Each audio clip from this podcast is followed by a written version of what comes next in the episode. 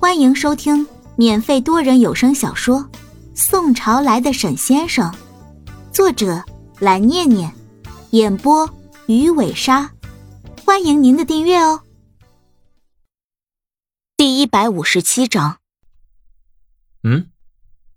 察觉到陈宇峰从背后上来的沈雪峰笑了笑，接过了他手里递过来的果汁，说道：“谢谢你，我还确实有一点渴了。没有想到姚志这么顽固，我怎么问他，他都什么都不肯说。既然这样的话，那我就救不了他了。是啊，他确实很顽固，我都不明白你为什么来找他。对了，沈公子。”陈宇峰带着犹豫问道。你一直追问的叶明川，是不是就是你所说的，也希望我能够拜托王记者来帮忙，必须追查到的那位叶先生？是的。沈雪峰点了点头说：“我希望你能帮我追查到他的下落，我就有机会能够在他对我发难之前，主动的先把他给除掉。要想对付叶明川，必须得先发制胜。”这是沈雪峰在这么长一段时间里和叶明川相互博弈得出的经验教训。如果自己退一步，叶明川就会进一步。面对他，绝对不可以退，这是永恒的真理。沈公子，或许我知道有些事情我不该问，但是关于董事长的安危，我还是希望你能告知我一下，方便我能够和梁主管进行协调。当这件事情涉及到沈长康的时候，程宇峰的表情就会变得特别严肃。看向沈雪峰的时候，眼神当中也是容不得太多的疑问，而且他还保持了自己一贯以来的作风，就是对细节的严格要求，同时还改变了对于梁长生一贯的称呼“梁主管”，这是梁长生在沈长康身边的职务，会有关系。沈雪峰需要陈宇峰尽全力的帮助，所以并不打算隐瞒，点了点头说道：“他的目的。”其实是冲着小兵来的。主动说出这件事与杨小兵有关，对于沈雪峰来说还是有一些为难。不过现在而言的话，其实也并没有那么为难，说出来就说出来了。杨小姐，陈宇峰一下子就愣住了。他原本以为叶明川是和沈雪峰在什么地方结仇之后，才决定不停的针对沈雪峰。毕竟像条疯狗一样攀咬的话，一般都是以私仇居多，而且还能够咬成现在这个样子。不过从现在这个情况来看，叶明川和沈雪峰之间似乎并不是私仇，是情仇。陈宇峰苦笑了一下，还是必须要向沈雪峰问出这个问题。是的。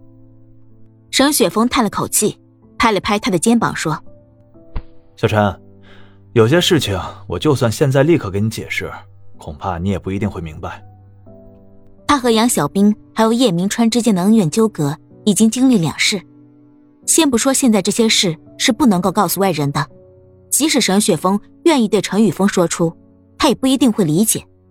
所以，与其说，还不如不说。这是沈雪峰的看法，尽全力去做好自己的事情，还是最重要的。沈公子，你放心，我只知道我需要知道的就可以了，其他的事情我肯定不会多问。陈宇峰点了点头。看向手机上屏幕亮起的讯息，说：“王记者已经到停车场了。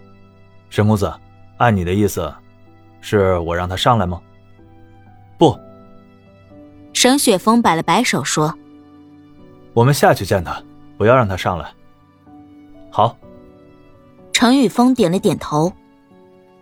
为了保险起见，你要事先和王记者沟通好，让他对所有人隐瞒他今天来见过我的事情。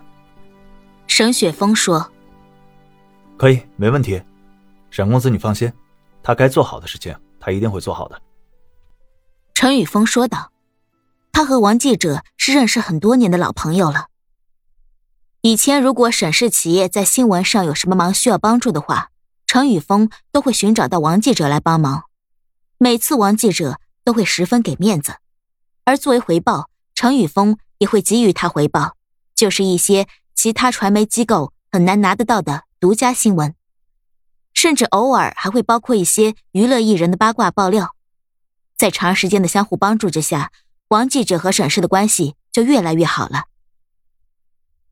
沈氏别墅主楼，家产迈巴赫停在了主楼的门前。沈长坑笑着从车上走了下来，转过头看向梁长生，说道：“怎么样，陈生，闻到我儿媳妇儿和我老婆做的早餐的香味了？”为了能够回来陪他们一起吃早餐，沈长坑一路可以说是马不停蹄的，在刚刚结束了和 TGF 的并购会议之后，就赶回到了家中。闻到了，很香。不过董事长，您真的不需要再休息一下吗？梁长生先是点头认可了沈妈妈和杨小兵的厨艺，之后带着疑惑看向露出明显困倦神态的沈长坑，问道：“不用了。”沈长坑摆了摆手说：“陈生啊，你要协调安保的话，就先在外围和你的手下们讨论一下吧。我呢，得先进去陪我的老婆和儿媳妇吃早饭了，哈哈哈，就不陪你们一起了。”好的，董事长。对于沈长坑带有调笑意味的说法，梁长生也并没有生气，只是笑着点了点头。同意了他的说法之后，说道：“我现在就去和他们商量，董事长。”嗯，不错。沈长康转过头看向了别墅内。你还知道回来呀？沈妈妈撇了撇嘴，没好气的说道：“哼，我还以为某人为了忙工作，连回自己家的路都忘了呢，现在竟然还知道回来。”是不是值得我们表扬一下呀？那必须的，我也要表扬一下老婆大人和小兵，这个菜做的真的是太好了。沈长坑看着香喷喷的热粥，感慨道：“嗯，有了这么会做饭的儿媳妇儿，看起来我以后应该是有口福了。毕竟我那儿子屁都不会做一个。”本集播讲完毕，点个订阅不迷路哦。